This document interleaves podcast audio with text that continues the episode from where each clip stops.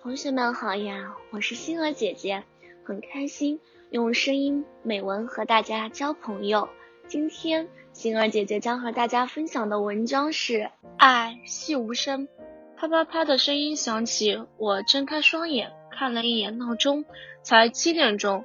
我知道这时候我妈妈起床了，她正在房间里面拍手，因为长时间的工作，她的手经常会感到疼痛。只能通过拍手的方式短暂的缓解。早上，爸爸早早的就起来煮好了粥和菜，他就像家庭主妇那样默默的做着这些。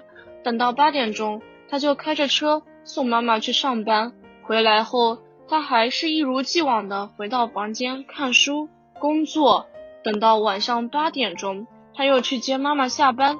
这样的日子持续了好久，从疫情期间开始到现在。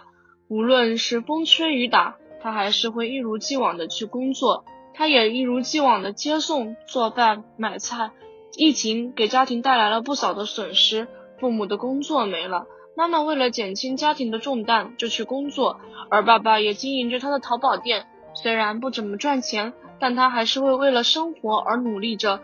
我们的家生活的很简单，没有什么攀比。生活怎样难过？我们还是一样抱着平常心态面对。我们坚信，再艰难的日子也会过去，风雨过后必有彩虹的出现。爸爸对妈妈的爱，妈妈对家庭的爱，父母对孩子的爱，都是那样的细无声，都是展现在行动之中，无需说明。就这样慢慢的生活，慢慢的爱。